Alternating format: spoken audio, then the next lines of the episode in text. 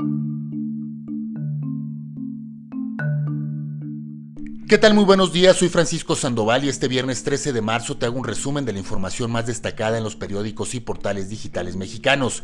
México suma 16 casos de personas infectadas por el coronavirus. Ayer los estados de Puebla, Durango y Querétaro informaron de tres nuevos contagios, en tanto instituciones como la UNAM y el Tecnológico de Monterrey anunciaron medidas para prevenir el virus entre sus alumnos.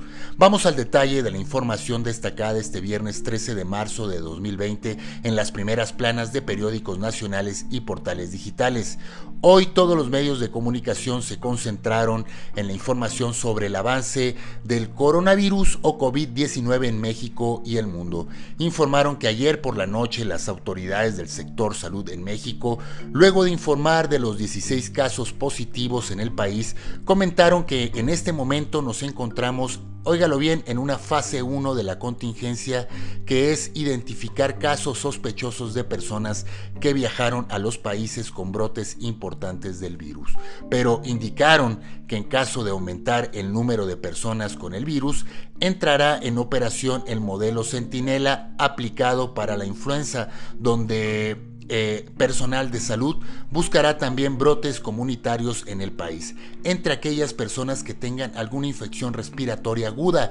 Sin embargo, las autoridades no descartaron que en un plazo de dos semanas podríamos entrar en esta fase 2 eh, en la que se encuentran muchos países del mundo. En tanto, ayer a manera de prevención, instituciones como el Tecnológico de Monterrey, la UNAM y el Senado de la República informaron de algunas acciones a realizar por el COVID-19. El tecnológico, por ejemplo, ofrecerá clases por Internet, en tanto la UNAM, la UNAM informó que cancelará sus eventos masivos y en caso de ser necesario cerrará facultades o escuelas con casos detectados. De igual forma, el Senado canceló sus eventos y reducirá, reducirá al mínimo sus actividades legislativas. A la par, a la par actividades como el Vive Latino, uno de los festivales de música más importantes de México, programado para este fin de semana en la Ciudad de México no cancelará actividades. Sin embargo, hay hay algunas bandas extranjeras que ya cancelaron su participación.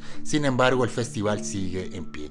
Una primera plana que vale la pena leer es la del economista que menciona que por, porque por temor al COVID-19 se ha puesto de cabeza a los mercados financieros en el mundo. Eh, por eso tituló en su primera plana De cabeza pero al revés. También el Universal, La Jornada, Contrarréplica y Ovaciones publican en sus primeras planas fotografías de personas en México y Estados Unidos haciendo compras de pánico por el virus.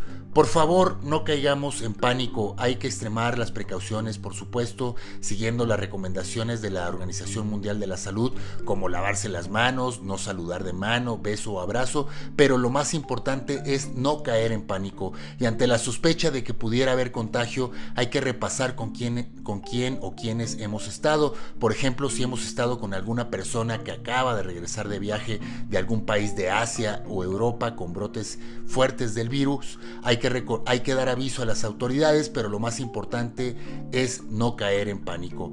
Y también para cerrar este resumen, el Universal hoy en su primera plana destaca el concierto que ofreció ayer el grupo de música Soda Stereo. Titulan Sobredosis de música y nostalgia. Luego que ayer ante un foro Sol de la Ciudad de México lleno, la agrupación argentina recordara la historia musical de la banda, pero también hiciera un homenaje a la vida y obra de Gustavo Cerati, cantante, compositor y guitarrista de la banda. Un concierto muy emotivo con invitados de lujo como el hijo del propio Cerati y el vocalista de Café Tacuba, entre muchos otros y otras. Para este resumen se consultaron periódicos como El Reforma, El Universal, Ovaciones, Milenio, El Universal y el portal Animal Político. Yo soy Francisco Sandoval y si quieres leer las primeras planas de este viernes 13 de marzo, lo puedes hacer a través de mi cuenta en Twitter, Terremoto, arroba Terremoto. Muchas gracias y que tengas un excelente fin de semana.